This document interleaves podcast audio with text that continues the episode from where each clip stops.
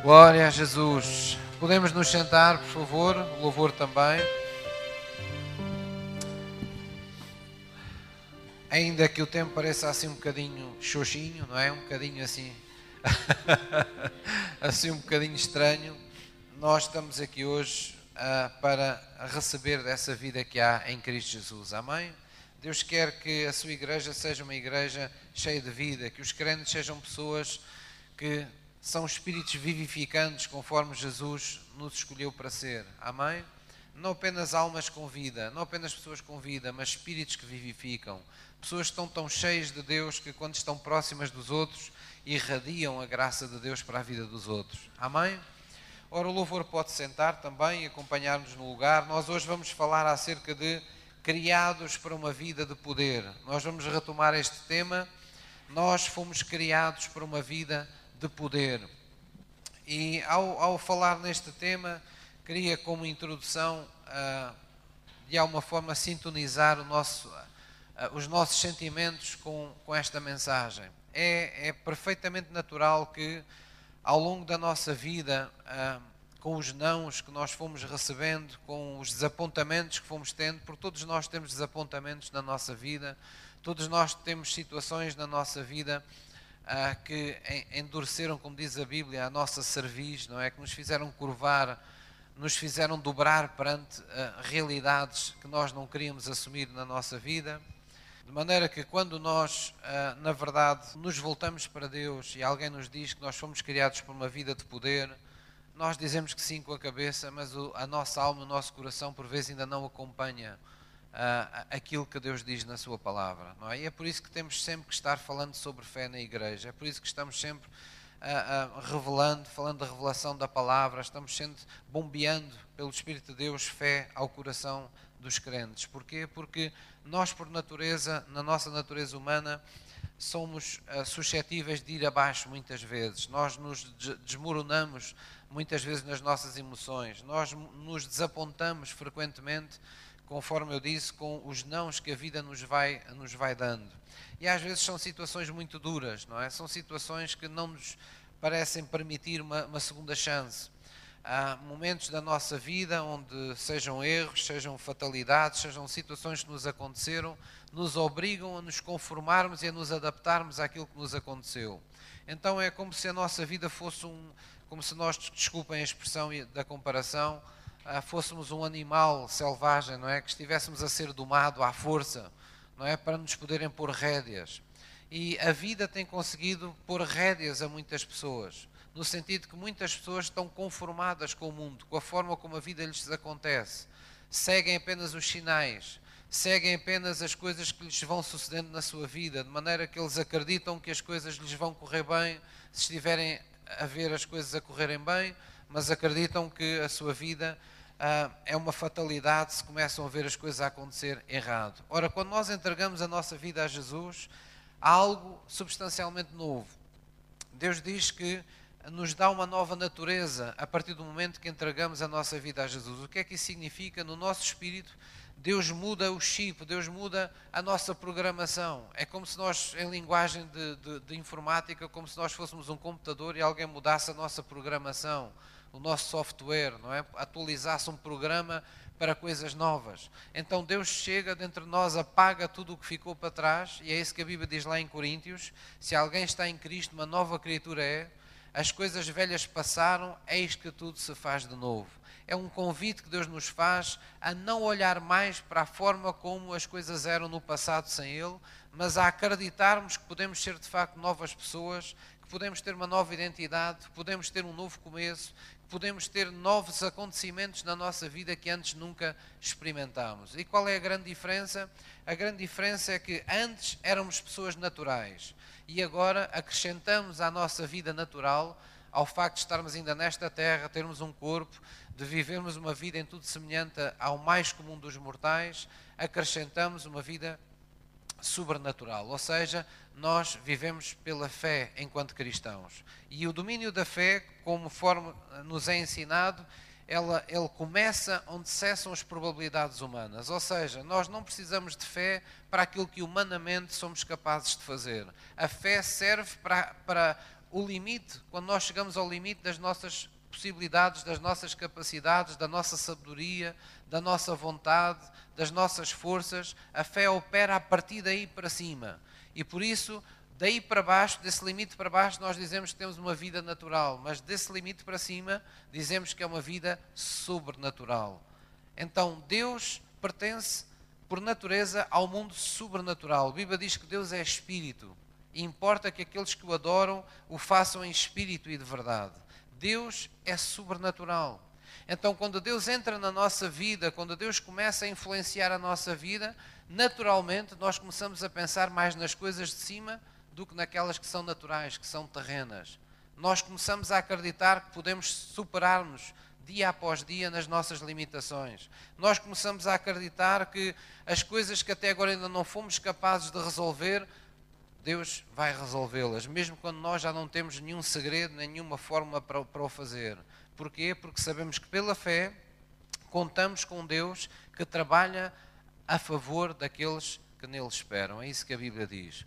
Então, essa é a nossa riqueza enquanto cristãos. Não somos melhores que outras pessoas que não têm Cristo, apenas temos recursos ilimitados. Temos uh, acesso àquilo que o mundo natural e que as pessoas no mundo natural não têm acesso, que é a Deus e isso nos confere uh, de sobremaneira uma grande vantagem, nos confere a capacidade em momentos de angústia, quando todos choram, nós podemos levantar as nossas mãos para o céu e oferecermos sacrifícios de louvor, porque há sempre um socorro que nos advém, por assim dizer, do nosso céu da nossa vida espiritual. Há sempre um Deus que estende o seu tapete de graça e de misericórdia e que, pelo dom da justiça que há em Cristo Jesus, nos concede a possibilidade de reinarmos nesta vida sem termos feito nada por merecer. Amém? Então, essa é a realidade que eu gostava que vocês hoje abrissem mais e mais o vosso coração. Vamos abrir em 1 Coríntios 2, nesta, nesta carta aos Coríntios, o apóstolo Paulo fala muito sobre este, sobre este assunto. 1 Coríntios 2, versículo 4. Vamos lá abrir em nossas Bíblias. 1 Coríntios 2, versículo 4. Fomos criados para uma vida de poder. Qual poder? Do poder de Deus, para uma vida movida pelo poder de Deus, pelo Espírito de Deus em operação. O poder de Deus não é uma coisa, não é um mero, não é uma aragem, não é uma, uma força que se estranha, é uma pessoa. Está, digamos assim, encarnada numa pessoa, a pessoa do Espírito Santo. E foi por isso que Jesus enviou o Espírito Santo para a vida de todos nós os que cremos, diz a Bíblia, para que conosco aconteçam realidades sobrenaturais que aconteceram com ele, Jesus, quando, pelo Espírito de Deus, viveu ungido nesta terra. Então, 1 Coríntios 2, versículo 4, nos fala esta linguagem. O apóstolo Paulo diz: E a minha palavra e a minha pregação não consistiram em palavras persuasivas de sabedoria humana Hoje em dia há muitas formas de. Há muitas pessoas que estão, inclusivamente tornou-se moda há, um, há, alguns anos para cá, a fazerem-se conferências de autoajuda e, e, e, e deram-se nomes pomposos, não é?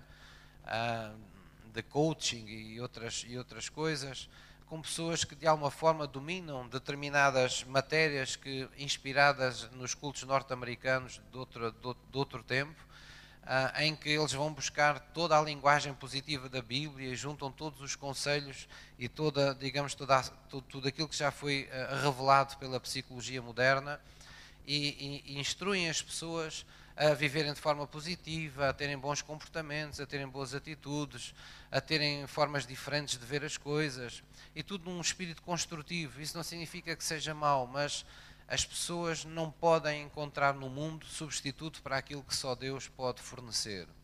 E há coisas que só Deus pode fazer, com todo o devido respeito por, pela psicologia, por as pessoas que abraçam essa, essa, essa arte de ajudar os outros a entender o que se passa com eles. A psicologia, como a medicina, como outras áreas, uh, tem os seus limites. E os limites é quando esbarra nas limitações dos homens.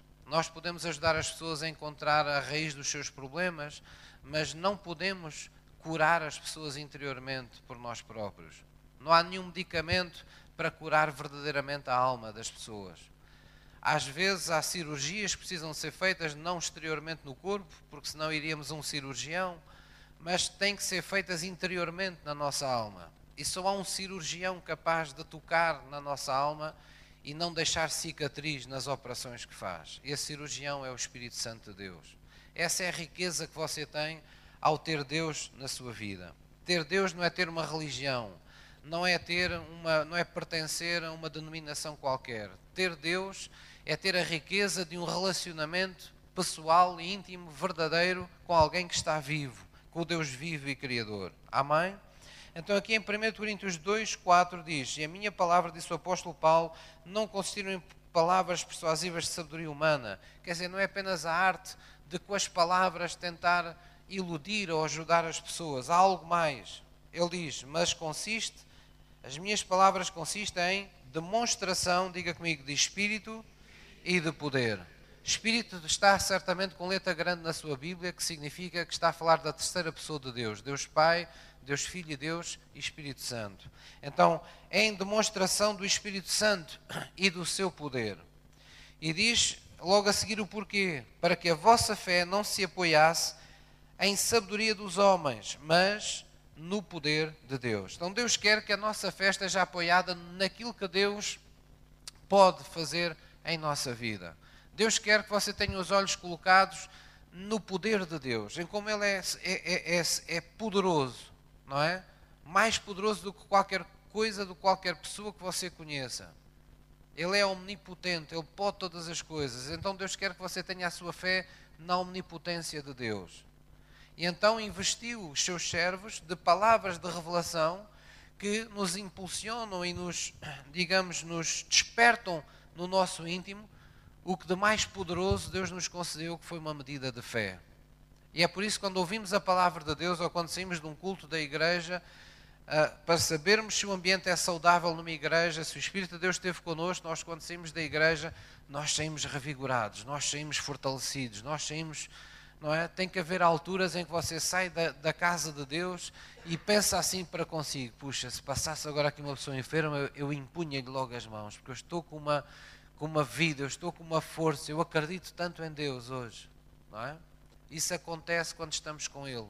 Isso acontece quando estamos ouvindo a Sua voz. Isso acontece quando estamos no meio onde o Espírito de Deus está saturando a atmosfera dos presentes com a Sua presença. É a presença de Deus que nos convence das coisas que humanamente não somos capazes de fazer, mas que agora achamos que somos capazes de fazer porque reconhecemos que Ele está presente.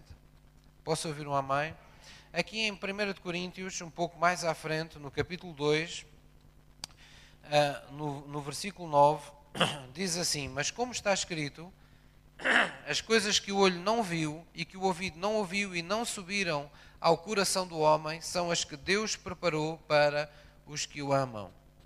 No versículo 10 diz: Mas Deus nulas revelou, essas coisas maravilhosas que reservou para nós, nos, nulas revelou pelo seu Espírito. Porque o Espírito, mais uma vez eu lembro com letra grande está a falar do Espírito Santo de Deus, ele penetra todas as coisas, ainda às profundezas de Deus.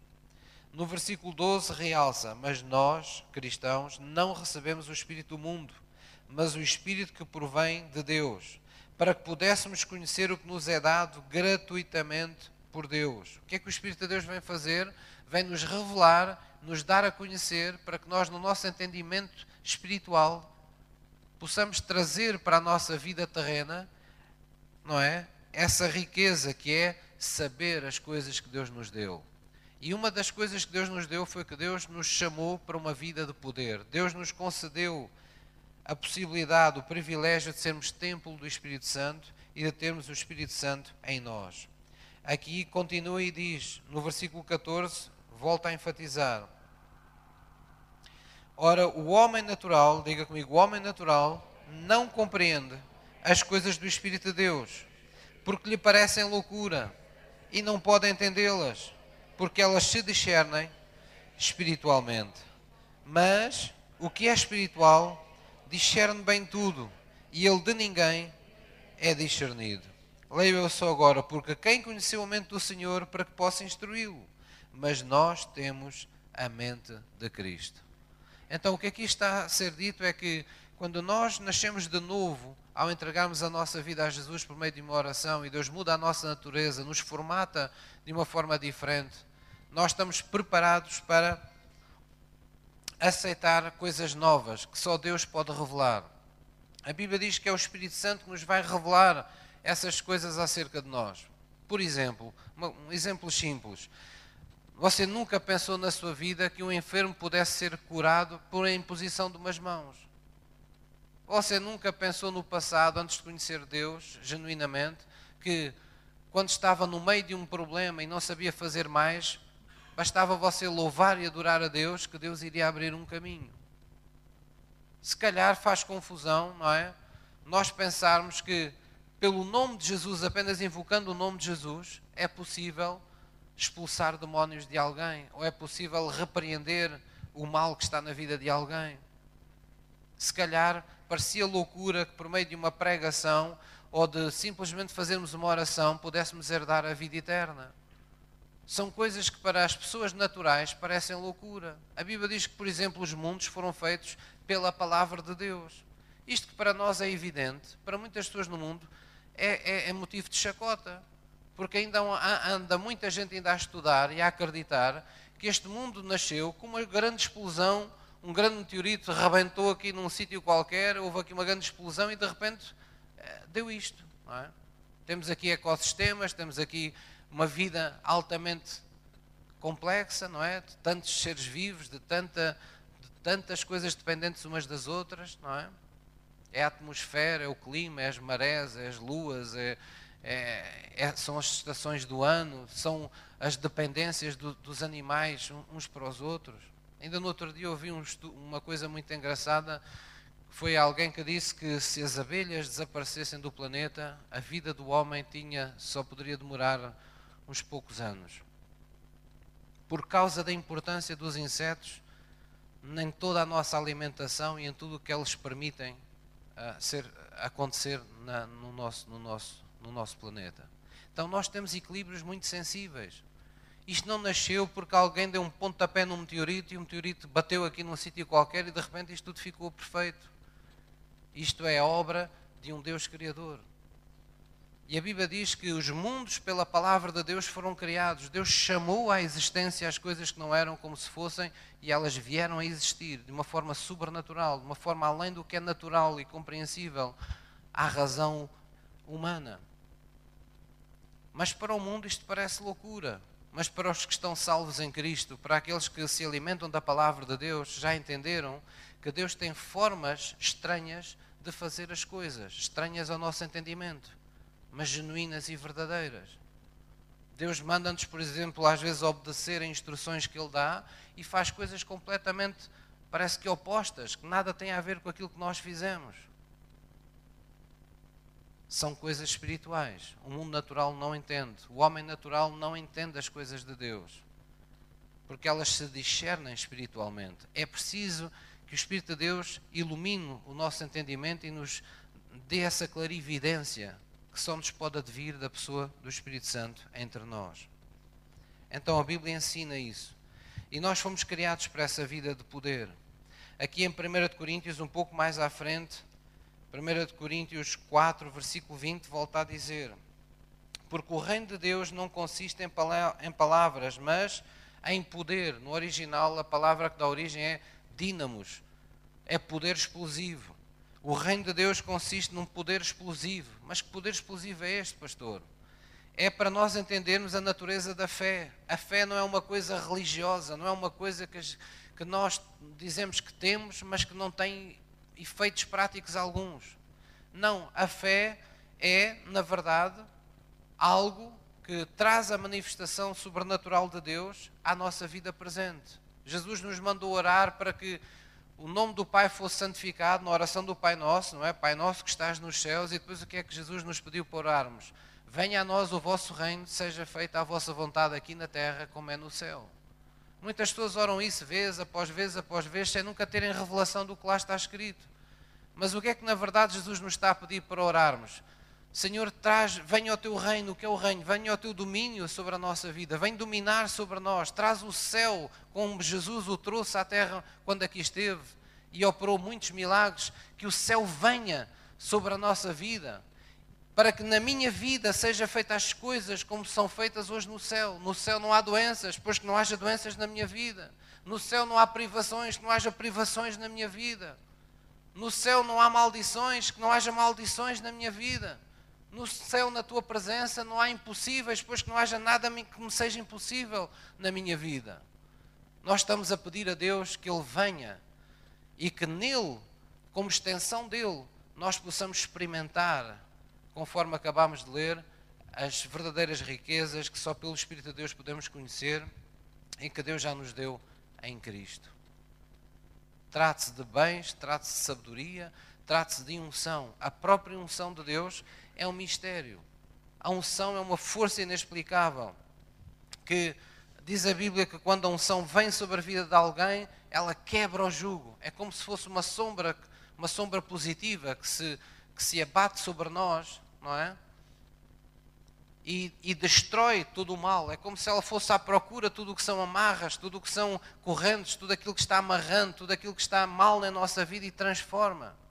A Bíblia ensina que a fé tem esse caráter violento que nós muitas vezes não, não exploramos. A fé é uma força espiritual violenta. Violenta não no sentido que nos leva a andar em guerra com outras pessoas, mas violenta no sentido que obriga a realidade a ser mudada de acordo com a vontade de Deus. Por exemplo, se, se no sobrenatural de Deus nós libertamos a nossa fé e o reino de Deus vem, o que é que se espera? Que se uma pessoa está enferma, ela fique curada.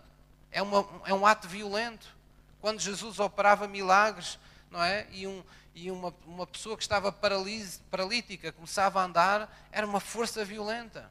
Era algo, a realidade natural era violentada para que a vida espiritual pudesse acontecer, desse lugar a uma nova realidade. Há pouco cantámos, e bem, não é que o poder de Deus venha lidar com o caos da nossa vida, que a ordem do céu venha sobre a nossa vida. O que é isso? é, foi o que Jesus veio fazer. Jesus disse: Eu vim para que vocês tenham vida e a tenham com abundância.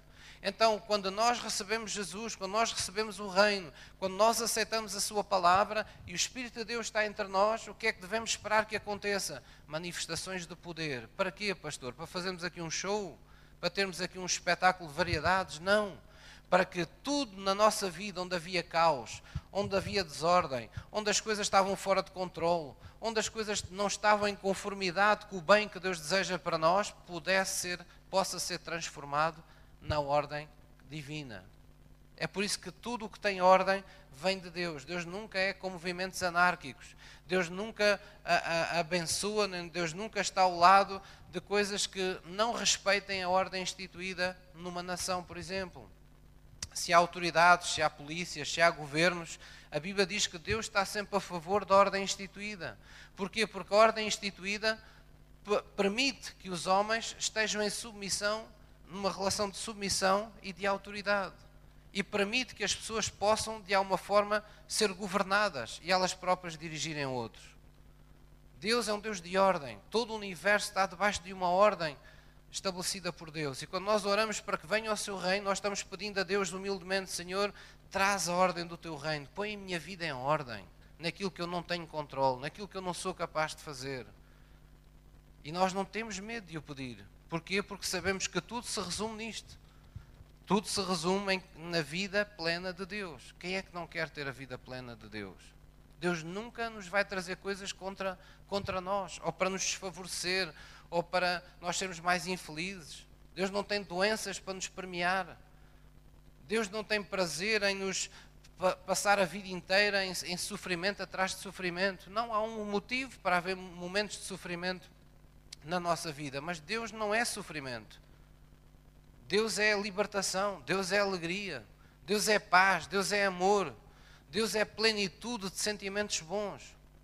David, que experimentava frequentemente a presença de Deus, ele dizia: Senhor, na tua presença há uma multidão de alegrias, são incontáveis as coisas boas que eu sinto quando estou na tua presença, que eu experimento quando estou na tua presença. Amém? Então nós devemos esperar, na verdade, sermos uh, chamados para uma vida de poder. Vamos abrir aí, aí mesmo onde vocês estão, em 1 Coríntios 3,16, diz também este facto. Todo este capítulo de 1 Coríntios, se vocês quiserem ler com calma em casa, vocês vão ver muitas revelações acerca deste assunto, de que fomos chamados por uma vida de poder. No versículo 16 do capítulo 3 de 1 Coríntios diz: Não sabeis vós, e é Paulo que está falando para a igreja, para nós todos, não sabeis vós que sois o templo de Deus e que o Espírito de Deus habita em vós? Então, o apóstolo Paulo está-nos permanentemente a lembrar que nós somos templo do Espírito de Deus. Ora, se o Espírito de Deus, vamos pensar juntos, o Espírito de Deus é um Espírito, é Deus em pessoa, não é? Se Deus é sobrenatural, se nós somos a casa espiritual de um Deus sobrenatural, devemos esperar tudo menos uma vida natural e comum. Ou seja, onde é que devemos esperar uma vida natural e comum? Na generalidade das pessoas que estão separadas de Deus, que só podem andar pelos sentidos, só podem responder pela sua vida natural. Mas nós nascemos de novo ao entregar a nossa vida a Jesus. Nós somos cristãos, somos seguidores de Cristo. Somos pessoas que fomos ungidas para ser o seu corpo na terra. Quer dizer que Ele nos escolheu para sermos intérpretes daquilo que Ele começou a fazer na terra. E quando nós vamos ver as coisas que Ele fez na terra, nós ficamos maravilhados. Nós vemos os milagres e as maravilhas que Jesus fez. E nós pensamos: o que Deus quer fazer isto através da minha vida? Ele quer que eu seja intérprete, que eu seja, por assim dizer, aquilo que sou, é através da minha vida que Ele quer manifestar o Deus que Ele é. É exatamente isso. Jesus o disse por meio de uma parábola, dizendo que ele é o tronco principal de uma, de uma videira, a cepa, e nós somos as varas da videira. E ele diz que nós vamos dar fruto, enquanto varas, nós vamos dar os cachos de uvas, mas é ele que está em todo o tempo, com a sua seiva, a proporcionar que esses frutos sejam dados na nossa, na nossa vida. Então, tudo em Deus, todo o seu pensamento é uma vida perfeita, onde nós estamos permanentemente ligados a Ele. Este mundo e tudo o que é diabólico neste mundo tenta-nos fazer o oposto, tenta-nos convencer que nós sempre nos falta tudo, que não temos poder para, para mudar nada em nossa vida, que temos de nos conformar às coisas que nos acontecem. E a Bíblia está sempre dizendo, dizendo o oposto, está sempre a dizer: não te conformes com este mundo, renova o teu entendimento pela palavra de Deus. Porquê? Porque os seus pensamentos contam porque é importante que você pense, que você tenha uma mente de Cristo, conforme acabámos de ler há pouco. Mas nós, o que é que diz a Bíblia? Mas nós, cristãos, temos a mente de mente de Cristo. O que é que isso significa? Vamos pensar o que seria a mente de Cristo para ele operar aqueles sinais e aquelas maravilhas. Nunca vimos Jesus tomado de opressão. Nunca vimos Jesus tomado de dúvidas. Ou sem dormir por causa de algo que lhe parecia impossível de fazer a mente dele não alojava impossibilidades. Jesus não sofria com medo de nada. Jesus não tinha medo de nada, nem de ninguém, nem de qualquer inimigo, nem mesmo do próprio Satanás. E é por isso que quando alguém está cheio de Jesus na sua vida espiritual, também não tem medo de nada, não tem medo do seu futuro, de enfrentar o seu futuro, não tem medo dos desafios que tem no seu presente, não vive amedrontado à espera que uma doença roube todos os seus anos de vida e de mocidade não vive dominado pela expectativa do mal. Porquê? Porque é alguém que vive com um coração esperançoso. Ele tem uma mente de Cristo. Ele pensa como um vencedor. Ele pensa como alguém que tem toda a autoridade e todo o poder. Porque ele sabe que foi chamado por uma vida de poder. Ele sabe que o seu corpo é templo do Espírito Santo. Ele sabe quando vai lá a um lugar chamado igreja, está com outros crentes louvando e adorando, ele ali é, é parte do corpo de Cristo. E ele sabe, o Espírito de Deus está em nós e está sobre nós. Aqui não há mal algum que nos possa dominar. Então, quando nós vivemos com esta consciência, quando nós vivemos com esta, com esta certeza, nós vivemos esperando o melhor da vida e o melhor de Deus. Nós vivemos esperando que Deus, de alguma forma, transforme tudo na nossa vida de acordo com aquilo que Ele promete. E é por isso que o apóstolo Paulo disse aos romanos: Amados, se Deus é por nós, quem será contra nós? Vão nos acusar do quê? Jesus já nos justificou na cruz.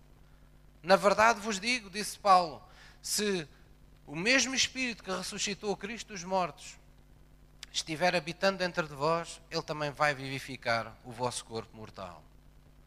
O Espírito de Deus, estando em nós, Ele não apenas vivifica qualquer parte do nosso corpo, como vivifica qualquer parte da nossa alma, qualquer parte até do nosso espírito. Porque a Bíblia é clara em dizer que aquele que se une ao Senhor torna-se um só espírito com Ele. Não é alguém que se une apenas e que anda com Deus, torna-se um só espírito com Ele. Torna-se como que uma só pessoa com Ele. É assim que nós temos que nos ver. Você, independentemente da formação académica que tenha, do passado que teve, das coisas que lhe aconteceram, da forma como a vida lhe tem, tem corrido, você deve pensar deste jeito: eu tenho dentro de mim a fé que vence o mundo. E a fé que eu tenho, do ponto de partida onde eu estou hoje com Deus, eu não devo partir do pressuposto que as coisas que eu vejo são definitivas na minha vida. Tudo está sujeito a mudar quando Deus é o Senhor da minha vida. Nós temos que pensar desse jeito. Essa é a expectativa para o milagre. Essa é a predisposição que nós temos para o facto de que fomos chamados por uma vida de poder. Porque Deus nos chamou para sermos testemunhas, mas também intérpretes do seu poder. Amém? Vamos ver isso na palavra de Deus. Vamos abrir em, em Atos, capítulo 1, versículo 8. Vamos lá abrir em Atos 1, versículo, versículo 8. Atos, capítulo 1, versículo 8. É logo no primeiro, na primeira página do livro de Atos, que são os Atos dos Apóstolos, não é? Na prática relata os acontecimentos da primeira igreja, dos, dos crentes, dos primeiros discípulos, dos primeiros apóstolos, as coisas que eles começaram a fazer, as, as, os desafios que eles enfrentaram. Em Atos 1, versículo 8, nos diz assim: Vamos ler juntos, mas isto é, foi o que Jesus disse antes de subir ao céu. Jesus disse aos discípulos o que iria acontecer com eles. Ele disse: Mas recebereis a virtude do Espírito Santo que há de vir sobre vós. Um segredo que, que simples de interpretação para todos é: sempre que vocês virem a palavra virtude, fala de poder. Quando aqui diz recebereis a virtude do Espírito Santo, a palavra do qual é traduzida é como se fosse, mas recebereis o poder do Espírito Santo. E há passagens na Bíblia onde textualmente está na nossa língua portuguesa poder, que fala de autoridade. Mas virtude fala maioritariamente de poder. Recebereis o poder do Espírito Santo, recebereis a virtude do Espírito Santo. Diz, vamos continuar, que há de vir sobre vós e ser-me-eis testemunhas, tanto em Jerusalém como em toda a Judeia Samaria e até aos confins da terra. É? Então Jesus é como se ele estivesse aqui, é como se ele dissesse: Olha, vocês aguardem até serem revestidos do poder do Espírito Santo, porque vocês vão ser minhas testemunhas, não só aqui no Pendão, mas em Queluz, em Lisboa, em Portugal, no mundo inteiro, até aos confins da terra. Então Jesus estava vendo um poder multiplicador, um poder exponencial da unção, a partir da vida dos seus, dos seus discípulos. E nós temos que imaginar isso. Nós temos que pensar quando estamos na nossa casa, a unção propaga-se nós para todos os que estão na nossa casa. A unção que está na, na nossa vida espiritual com Deus, nas nossas orações, toma poder, apossa-se das realidades espirituais que nos cercam, naqueles que vivem conosco. E se estivermos no trabalho, a mesma coisa. E se estivermos numa escola ou numa universidade, a mesma coisa. Muitos serão beneficiados por causa da nossa presença, porque não somos nós que estaremos lá presentes, nós somos apenas o tabernáculo da pessoa do Espírito Santo. E onde Deus está, Deus apresenta-se por Ele próprio, Deus revela-se por Ele próprio, Deus manifesta-se por Ele próprio. Deus tem prazer em fazer misericórdia a muitos. Essa é a sua maior sedução, é o seu amor. É fazer muitas vezes às pessoas aquilo pelo qual elas não lutaram, nunca mereceram, para que as pessoas saibam o que é o valor da graça. Graça é isso, é favor imerecido. É nós termos acesso àquilo pelo qual não lutamos, não trabalhamos, nem nunca mereceríamos na nossa vida, porque aos olhos de Deus não há um justo, nenhum sequer. Mas é Cristo quem nos justifica. É Cristo quem nos dá o dom da justiça. Vamos ver isso na palavra de Deus. Vamos abrir em Romanos 5. umas páginas à frente, novamente, Romanos 5, versículo 17. Então, acabámos de ler que Jesus nos preparou uma vida para sermos testemunhas, não é? Testemunhas dessa virtude do Espírito Santo, das coisas que Deus iria fazer. Testemunhar é mais do que ver o que acontece. Testemunhar é experimentar o que acontece. Deus quer que você fale de um Jesus que cura, porque Jesus o curou a si. Deus quer que você fale de um Jesus que salva, porque você já experimentou a sua salvação. Deus quer que você fale de um Jesus que pode todas as coisas, porque você já experimentou na sua vida situações em que você nada sabia fazer ou nada mais poderia fazer e recebeu um milagre. Então você vai falar com autoridade daquilo que viveu, daquilo que experimentou. Você vai ser uma testemunha. Quando eles disserem, mas onde é que está esse Deus? Há algum Deus que seja capaz de fazer isso? Eu conheço esse Deus. Eu posso dar testemunha do que Ele já fez na minha vida. E o meu testemunho seja profecia para aqueles que me estão ouvindo. Porque todo aquele que o recebe é feito, é chamado Filho de Deus. Todo aquele que recebe a palavra que por Ele é enviada, arrisca-se a ver um milagre também Ele em sua vida. Amém? Romanos 5, versículo 17. Quando falamos em milagres, por vezes as pessoas acham que falamos em milagres assim por tudo e por nada, mas não, milagres é tudo aquilo que é eh, em que há, digamos assim, em que é feito sobrenaturalmente. Um milagre é aquilo que está para além do que é natural. Pode ser desde o perdão dos seus pecados a um paralítico a se levantar de uma, de uma, de uma, de uma cadeira de rodas, pode ser muitas coisas. Mas é aquilo que sobrenaturalmente é feito em sua vida. Então, Romanos 5, versículo 17, nos diz assim a palavra de Deus. Este é um versículo particularmente, uma passagem particularmente que eu gosto muito, e que diz assim no versículo 17: Porque se pela ofensa de um só a morte reinou por esse, está a falar de Adão, não é? Diz que por causa do pecado de Adão a morte reinou na terra, a maldição, o pecado entraram a dominar o ser humano, muito mais os que recebem, diga comigo, a abundância da graça e do dom da justiça, reinarão em vida por um só, Jesus Cristo. Então, o que aqui está a ser dito é que nós recebemos em Cristo abundância de graça. Nós recebemos abundância de graça. Oh, pastor, mas eu às vezes parece que tenho abundância de problemas. Mas a Bíblia tem resposta. A Bíblia diz que quando abundou o pecado, superabundará a graça de Deus. Então o que é que Deus nos quer dizer? Sempre que tiveres situações difíceis na tua vida, uma multiplicidade, muitas situações complexas umas atrás das outras, crê sempre que por muitas que sejam as tuas aflições, o Senhor será sempre maior que tudo isso. Deus terá sempre uma solução. Deus terá sempre mais um caminho. Deus terá sempre mais um princípio de sabedoria. Deus terá sempre mais um testemunho para tu dares aos teus irmãos em Cristo. Amém? Então diz aqui claramente que em Cristo recebemos abundância de graça e o dom da justiça. É um dom da justiça de Cristo. Não é? A justiça de Jesus foi uma dádiva de Deus. Por isso Jesus disse: Buscai primeiro o meu reino e a minha justiça. Buscai o reino de Deus e a sua justiça, e tudo o resto vos será acrescentado. A justiça foi-nos dada, não temos que fazer nada de especial por ela, apenas oferecer a Deus um coração arrependido e pedir humildemente que o sangue de Jesus Cristo seja aplicado, que foi derramado na cruz, seja aplicado sobre a nossa vida. E diz que nós recebemos essa abundância de graça e esse dom de justiça com um propósito, para reinarmos em vida por Jesus Cristo.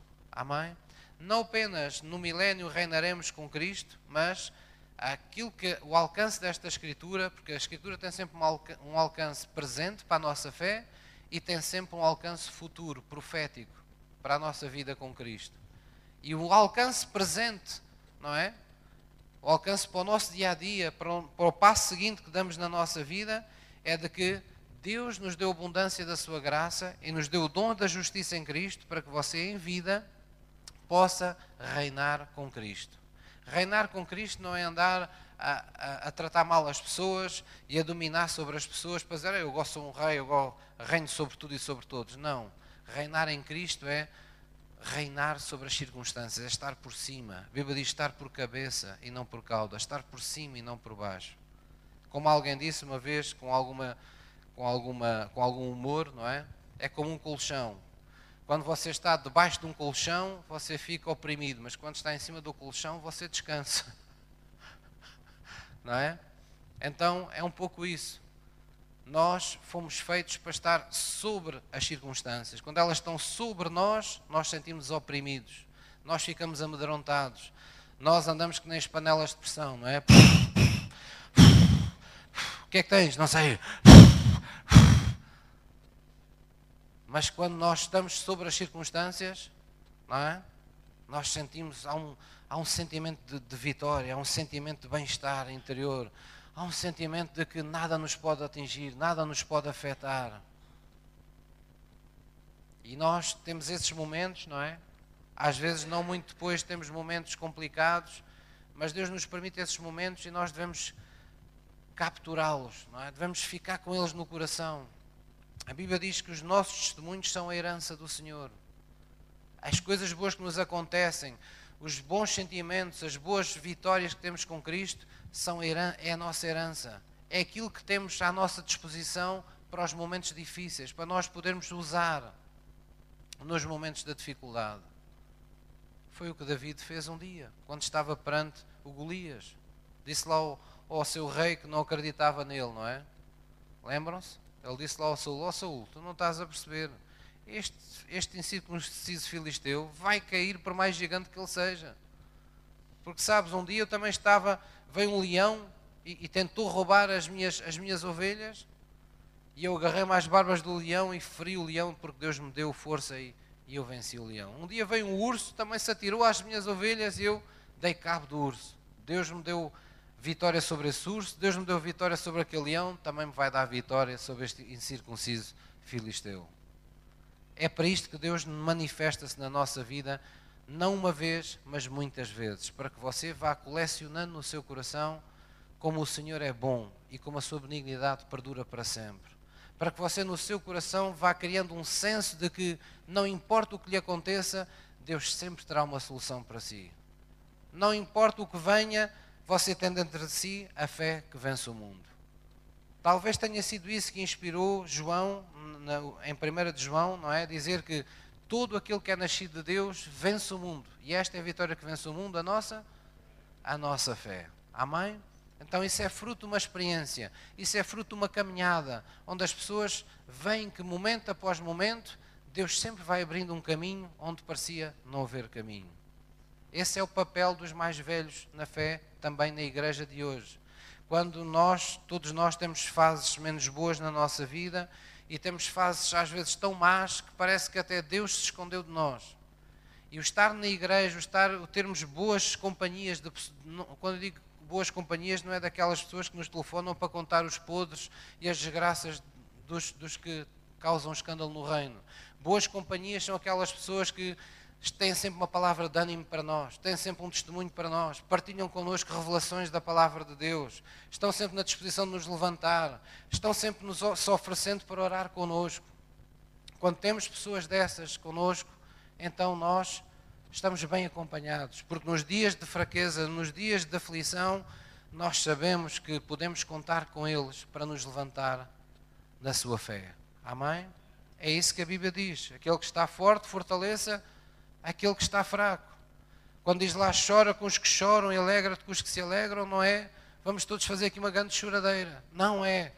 Ser sensível ao sofrimento do teu irmão. Estar presente com ele para o livrar como Deus te livra nos teus momentos de angústia.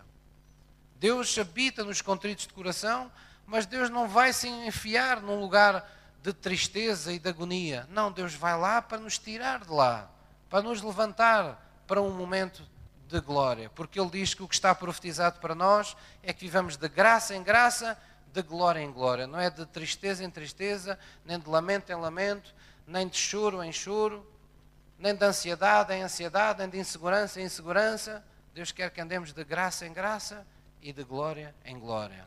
Então, tudo o que precisamos fazer é cada vez mais nos sintonizar com o Deus que nos chamou no dia da nossa salvação. Nós fomos chamados para uma vida de poder. Amém? Diga à pessoa que está ao seu lado: Foste chamado para uma vida de poder. Vamos abrir em Marcos 11, versículo 22. Marcos 11, 22.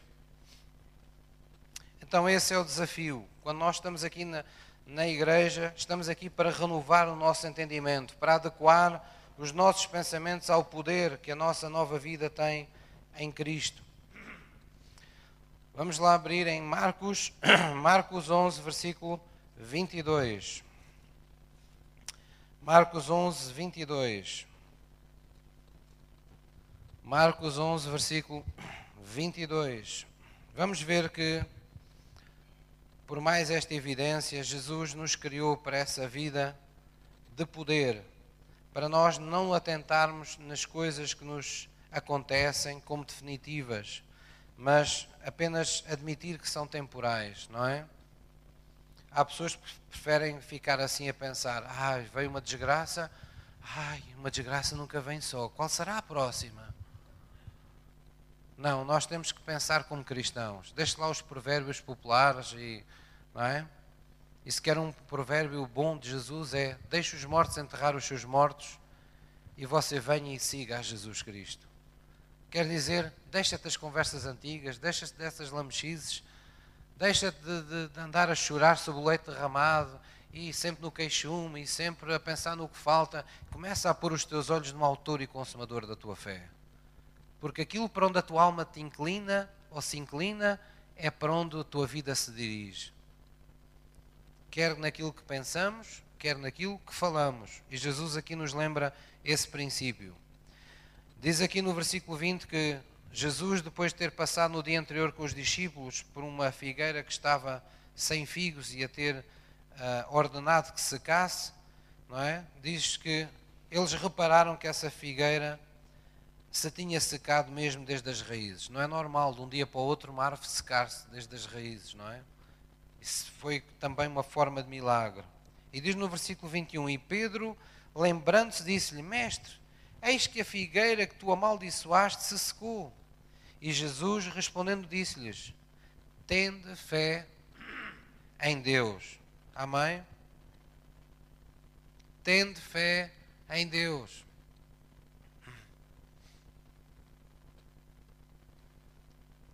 Tende fé em Deus. Estais admirados por eu ter falado e as coisas terem acontecido? Tenham fé em Deus, porque o mesmo há de suceder com vocês. Vocês também vão comer daquilo que a vossa boca fala. Diz a seguir no versículo 23 o princípio. Veja o princípio espiritual que Jesus revelou para eles. Um princípio que Jesus tinha para si mesmo, que sabia e sabe que é assim no mundo espiritual. Porque em verdade vos digo que qualquer que disser este monte, ergue-te e lança-te no mar, e não duvidar em seu coração, mas crer que se fará aquilo que diz, tudo o que disser lhe será feito. Vale a pena nós repetirmos. Porque em verdade vos digo que qualquer que disser este monte, qualquer que disser esta doença, qualquer que disser esta crise, qualquer que disser esta aflição,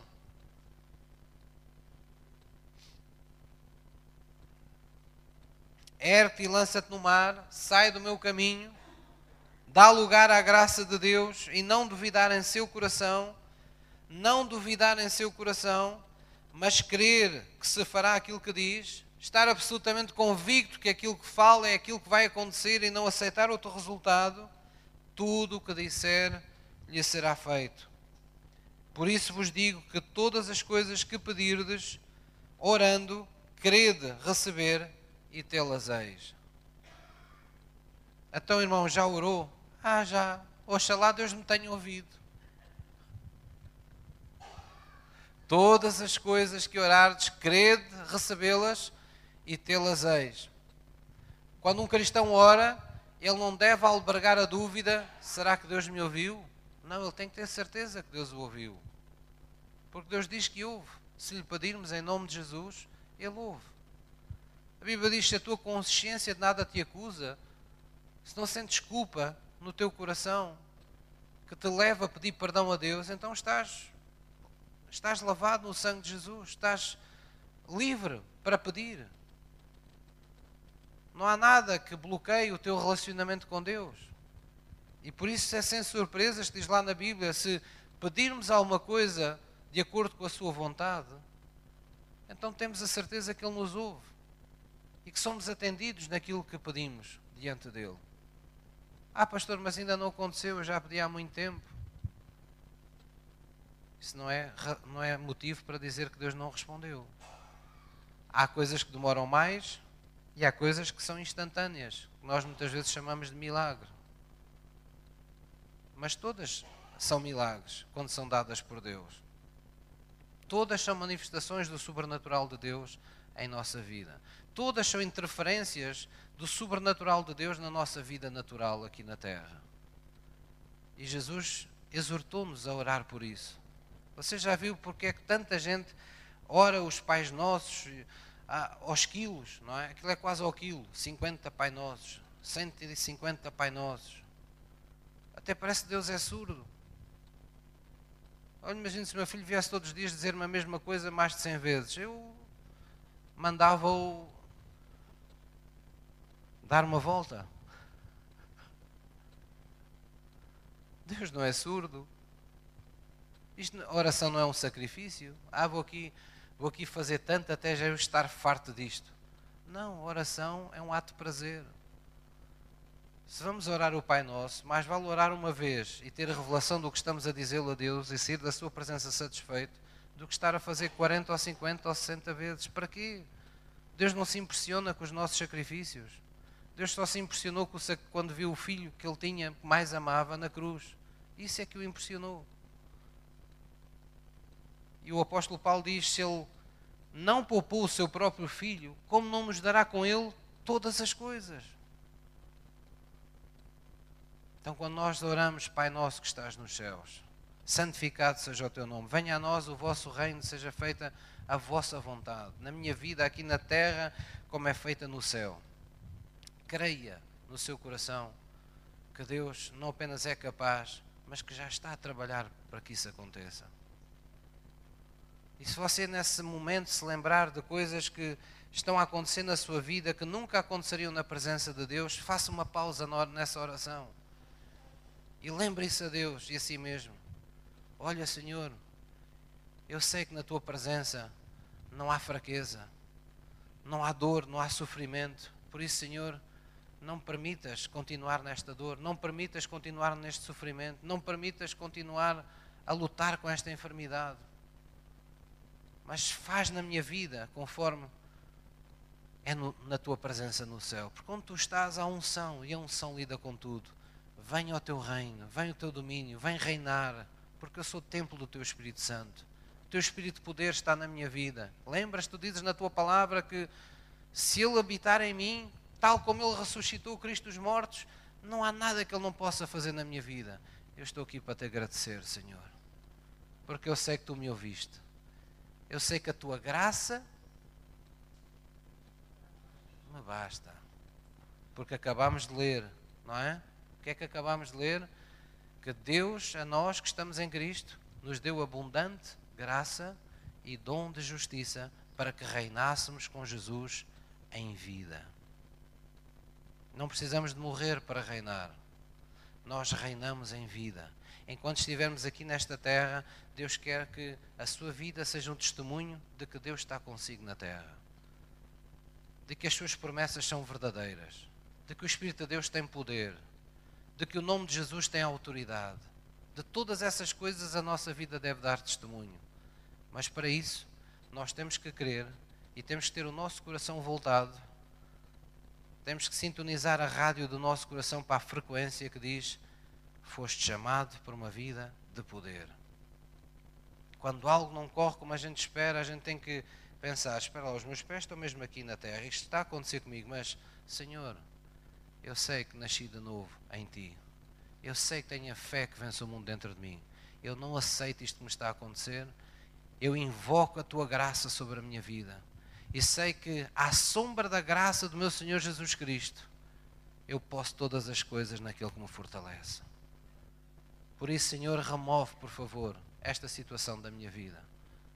Não permitas que eu passe por esta situação na minha vida. Não me deixes ser tentado acima daquilo que eu posso suportar, mas conforme a tua palavra diz, dá-me com a tentação o escape para que eu possa sair por cima, porque eu sei que recebi o teu poder para reinar em vida contigo nesta terra. Amém. Então é assim que nós devemos interpretar a Bíblia. Devemos recebê-la para aplicá-la na nossa vida. E Jesus disse: Olha, se tu tiveres ousadia de falar como um mais que vencedor, se tu tiveres ousadia de falar como alguém que sabe que foi chamado para uma vida de poder, alguém que tem uma mente como a de Cristo, vai acreditar no mesmo que Cristo acredita. Então, diga à pessoa que está ao seu lado: deixa de falar dos teus problemas e começa a falar aos teus problemas. Amém? Fala aos seus problemas para que se removam da sua vida. Não fale eternamente dos seus problemas. Claro que há momentos que nós temos que falar, não é? Se um aconselhamento, se há uma altura em que precisamos de partilhar alguma coisa com alguém mais íntimo, nós temos que falar. Mas nós temos que crer que Deus está em operação genuína sobre a nossa vida. Amém? Nós vamos terminar com um versículo, uma passagem muito básica na, na palavra de Deus. Vamos abrir em 2 de Coríntios novamente. Vou pedir ao louvor que suba. 2 de Coríntios 5, 17. 2 de Coríntios 5,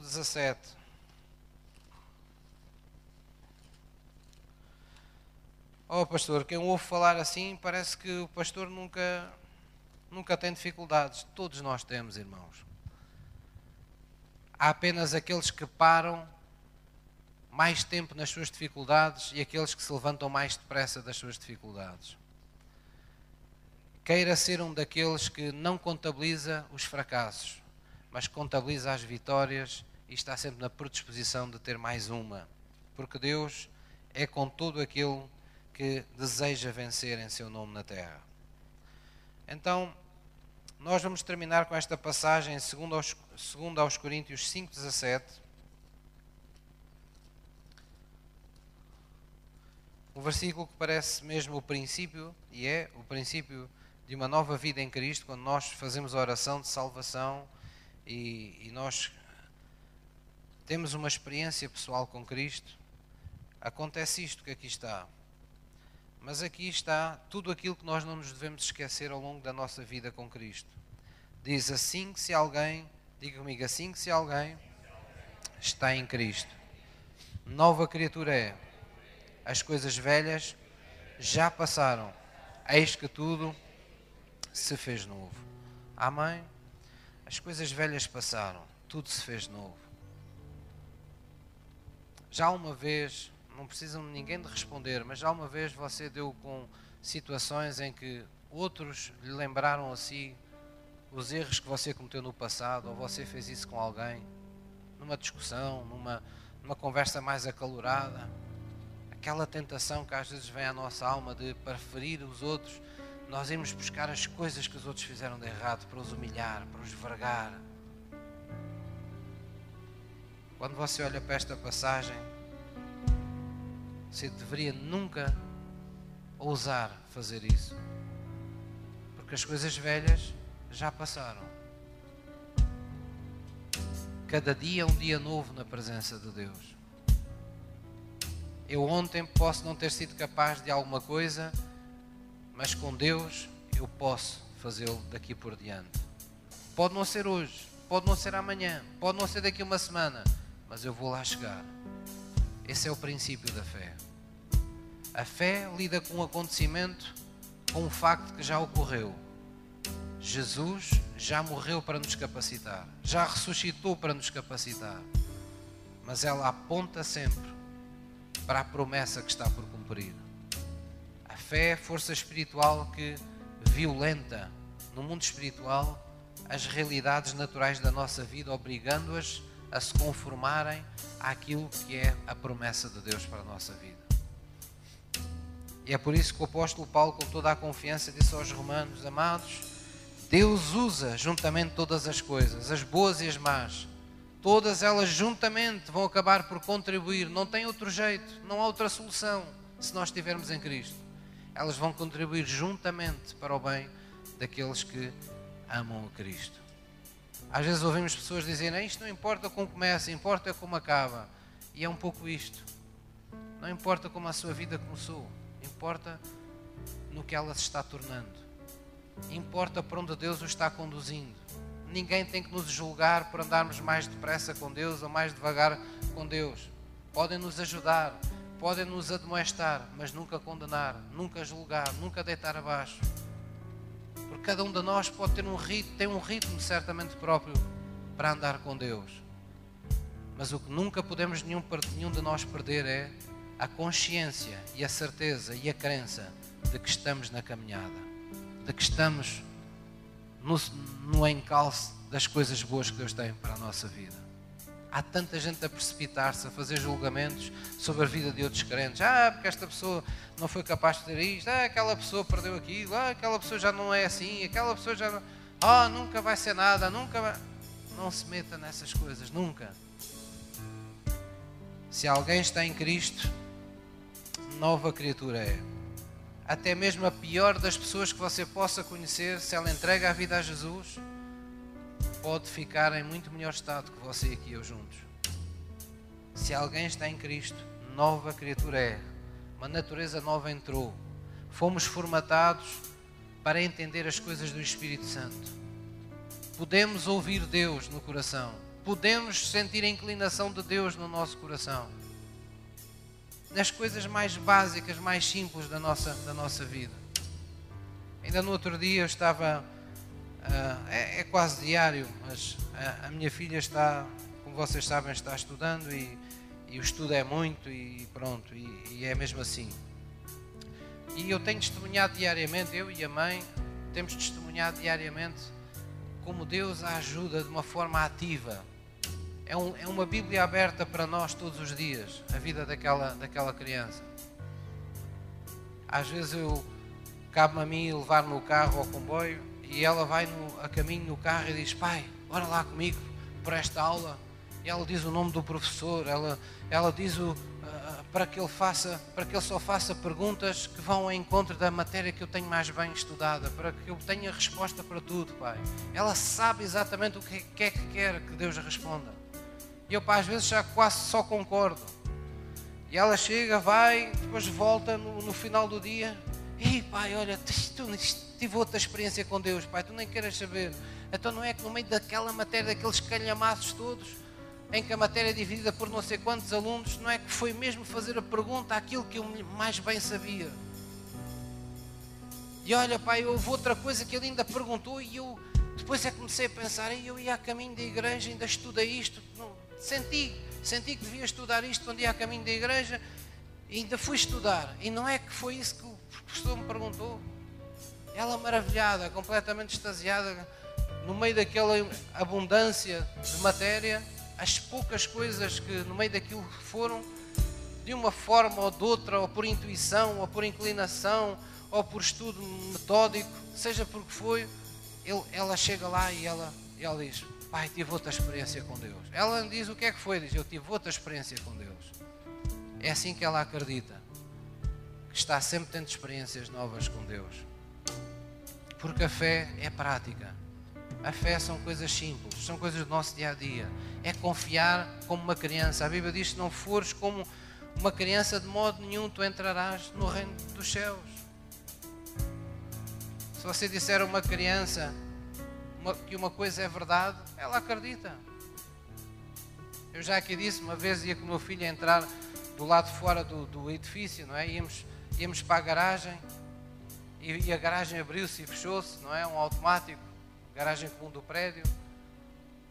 E eu vi que ele ficou maravilhado a olhar para aquilo. Ah, e eu levava o, o comando comigo, não é? E disse: Abre César, na brincadeira, e carreguei no comando. E a porta começou. Tu, tu, tu, e ele, ei, pai, isso funciona. Eu achei tanta piada ele ter ficado assim. Que disse, isto funciona, filho. Diz lá agora tu. E ele, ah, César, eu carreguei aqui no comando, dentro do bolso. E a porta, e ele estava maravilhado. Ei, pai, isto funciona mesmo. Ele era pequenino, claro, não é?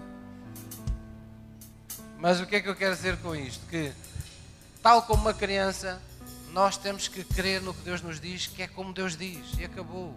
Não complique, não pense, não misture os seus pensamentos naquilo que Deus diz. Deus diz que é branco, mas parece-lhe que é cinzento. Acredite que é branco.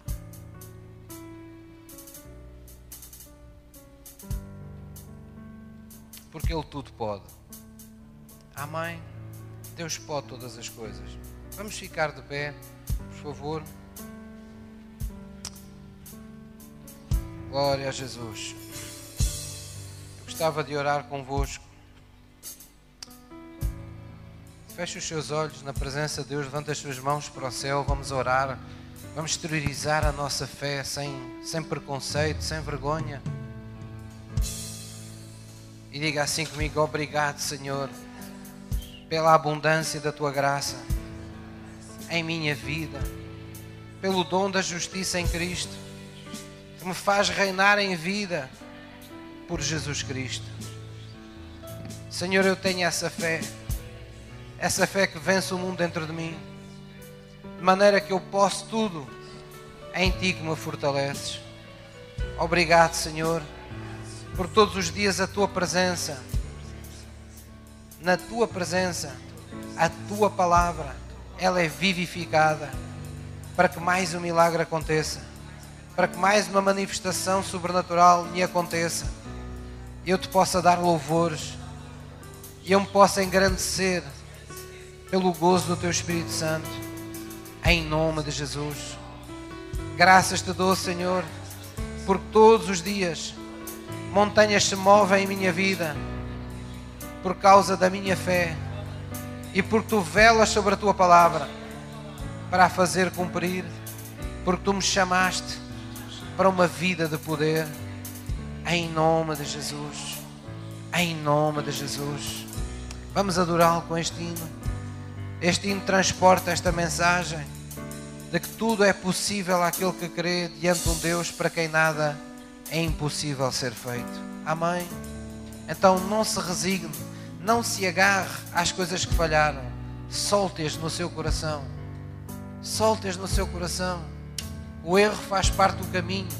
As desilusões fazem parte do caminho. Na nossa espiritualidade houve muitas coisas que não aconteceram como deveriam, mas esses erros fazem parte do caminho. Mas eles não o definem a si nem a mim. O que nos define é aquilo de que nos alimentamos. E Jesus disse: Eu sou o pão do céu que desceu para dar vida ao mundo. Alimente-se dele mais uma vez. Se estava desiludido com a oração, ora mais uma vez. Se estava desiludido dele quando louvou e quando adorou, louve e adore mais uma vez. É o mesmo que dizer se caiu, sacude o pó dos, dos seus joelhos, das suas calças, do que for, e continua a andar porque Deus abençoa. Deus abençoa aquele que não desiste.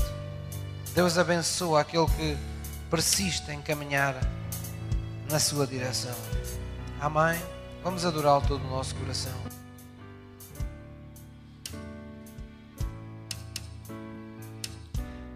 Abriste as águas, Fazer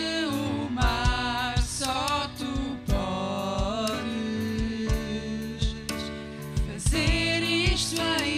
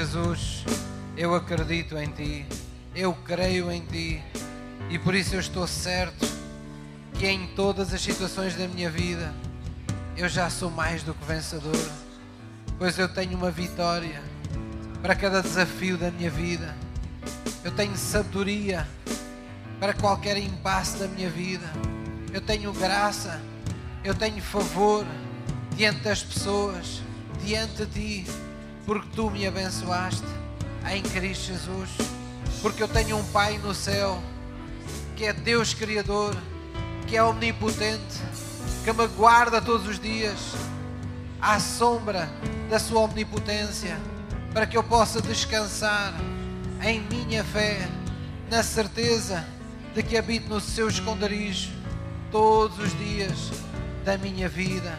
Por isso, praga alguma chegará até mim, até à minha casa, porque eu sei que estás dando ordens aos teus anjos para acamparem ao meu redor em todos os momentos da minha vida, ainda que eu veja pessoas sendo, caindo ao meu lado neste mundo terrível, eu não temerei espanto algum, pois no meu coração não há medo, no meu coração não há ansiedade, no meu coração não há injustiça, não há rancor, não há ressentimento, não há receios, mas há o amor de Deus que me garante que tu estás no controle em todos os instantes da minha vida. Obrigado, Deus, porque é pela tua mão forte que todos os dias eu entro na minha terra prometida e eu encontro o teu manancial, o teu bom fruto, a tua graça, o teu favor, em nome de Jesus. Em nome de Jesus. Amém. Vamos dar a Ele uma salva de palmas por isso. Glória a Jesus. Glória a Jesus. Eu queria, queria deixar aqui um desafio à igreja que é, embora que em muitos momentos de oração da nossa vida nós não somos sempre dirigidos a orar da mesma forma, que sempre que estivesse nas nossas mãos ou sempre que estivéssemos num tempo de provação, um tempo de tribulação na nossa vida pessoal, que ah, vocês procurassem terminar as vossas orações sempre com uma confissão de fé. Às vezes nós, as pessoas esquecem disso, não é? as pessoas têm um tempo, choram, às vezes na presença de Deus e bem, e lamentam, porque há um tempo para isso, há um tempo para termos um colinho de Deus, vamos assim dizer, há um tempo para Deus limpar as nossas lágrimas, mas não é assim que devemos sair da oração.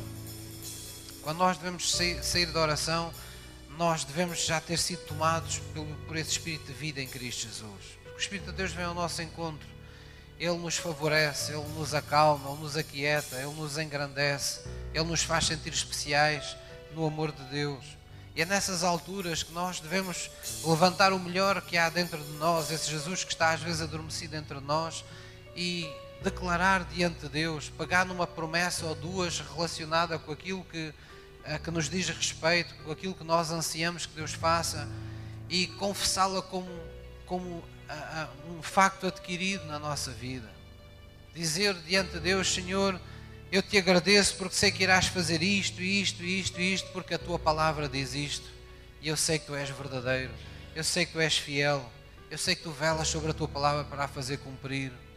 Isto não é um esquema, não é uma coisa que a gente faz a ver se dá certo, é, é uma certeza que a gente deve ter no coração. Porque estamos mesmo a falar com Ele. E Deus diz que sem essa fé não se pode agradar a Deus. Nós temos que agradecer. Se acreditamos que Ele pode todas as coisas, então por que não começar a agradecer?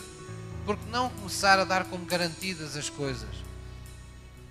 A Bíblia diz que Abraão fortificava-se na fé cada vez que dava glórias a Deus, cada vez que dava graças a Deus. Dar graças a Deus é, na verdade, apresentar um coração agradecido a Deus por aquilo que para nós é uma certeza, mesmo que os nossos olhos ainda não o vejam. E às vezes nós, sem querer, não fazemos por mal, mas nós fugimos na nossa vida de oração, vamos deixando essa parte para, para depois, ou para mais tarde, ou para um dia só nunca à tarde. Porque ela parece que puxa por nós, ela parece que, parece que ficamos com aquele receio e depois não acontece. Não há receios desses quando estamos em Cristo. Nós temos que pôr toda a carne no assador, como se costuma dizer. Quando oramos, temos que orar com todo o coração, com toda a nossa alma, com todo o nosso querer. Quando pagamos numa promessa, só aquela promessa é verdade. Não há mais nada que valha para nós. Não há planos B quando Deus tem um plano A para nós. Não há ideias do que é que possa vir depois se aquilo não acontecer. Não, Deus faz com que todas as coisas aconteçam. Pode não ser da forma como nós esperamos, pode não ser pelo caminho que nós esperávamos. Deus faz as coisas das, for da forma, das formas mais incríveis na nossa vida, mas nunca duvide que Ele faz. Nunca duvide que Ele chega a tempo à sua vida. Nunca fique com dúvida ou com receio pensando que Deus vai chegar atrasado ao tempo da sua vida. Ele conhece o seu coração, Ele conhece todas as coisas e nós devemos estar certos de que Ele não se atrasará. Mesmo quando aos nossos olhos parece atrasado. Um dia Marta e Maria já tinham Lázaro falecido, já passava quatro dias. E Jesus veio ao encontro delas. E uma delas disse: Mestre, se tu estivesses aqui, o meu irmão não tinha falecido. Ele disse: Mas eu sou a ressurreição e a vida. E ela de imediato disse: Ah, eu sei, um dia Conforme dizem as Escrituras, um dia tu irás ressuscitá-lo no último dia. Ele disse: Não, não, tu não entendes. Eu sou a vida e a ressurreição hoje aqui. Eu estou aqui hoje. A graça de Deus está aqui hoje contigo. Para que tu experimentes reinar em vida. Para que o teu irmão tenha vida.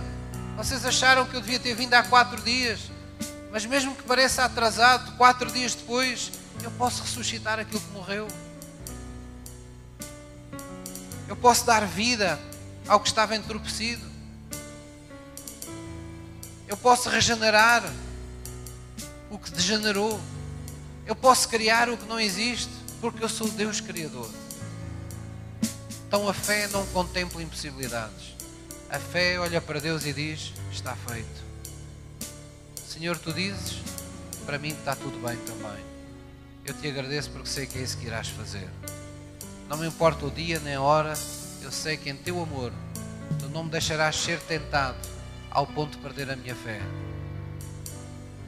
Mas virás para confirmar, porque tu és o consumador da fé que tu mesmo deste. Amém?